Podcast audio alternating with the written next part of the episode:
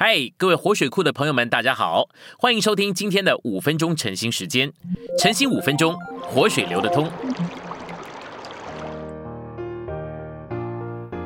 第九周周四，今天有两处经节。第一处是约翰一书三章四节：凡犯罪的也行不法，罪就是不法。第二处是提多书二章十四节。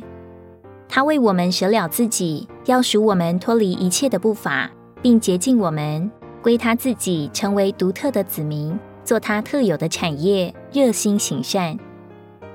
信息选读：人照着己意而行，人不顺服在神的权柄之下，就是犯罪。人凭着自己的血气行善，乃是不蒙神悦纳的。人的行为即使是良善的，只要是凭着血气做的，都是被定罪的。人行善仍然被定罪，原因乃是人的行善并不是行在神的权柄之下，罪就是人任意而行。人不服在权柄底下，即使所行的是好的、良善的，仍是犯罪。神看人这样凭着己意所行的善，乃是不法的。神不是看人所献的牛羊之油有多少，听命与顺服的对面就是权柄。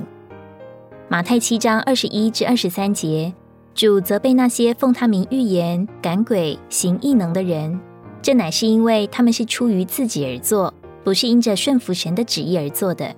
所以主接着就说：“唯独实行我诸天之上父旨意的人，才能进去。”现今的世代乃是充满不法、充满背叛，罪就是不法，罪也就是悖逆。不法的意思就是没有律法。没有律法就是罪，撒旦是干犯权柄而犯罪，人是有律法就犯律法，没有律法就随意。干犯律法是行为的问题，固然是罪；不法乃是存心问题，也是罪。不止不服在权柄之下，乃是没有权柄。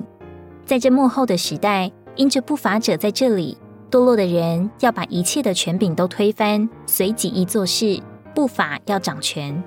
从撒旦犯罪的起头，从人类犯罪的起头，一直到世代末了，撒旦一直与神的权柄作对，人也一直与神的权柄作对。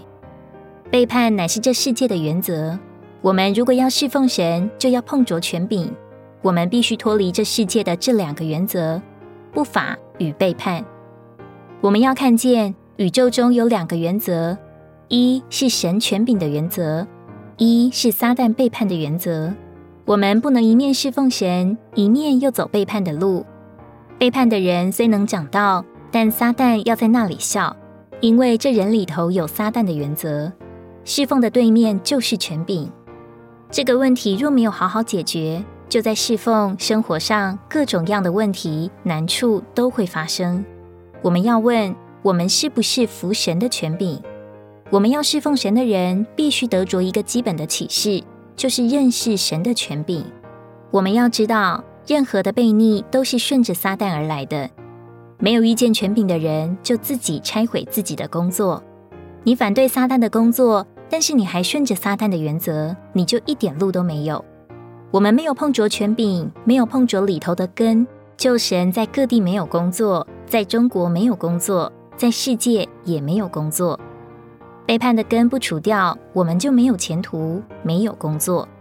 求神怜悯我们，叫我们实在碰见权柄，脱离背叛的原则，不走背叛的路。求神使我们的侍奉乃是在顺服权柄的原则里。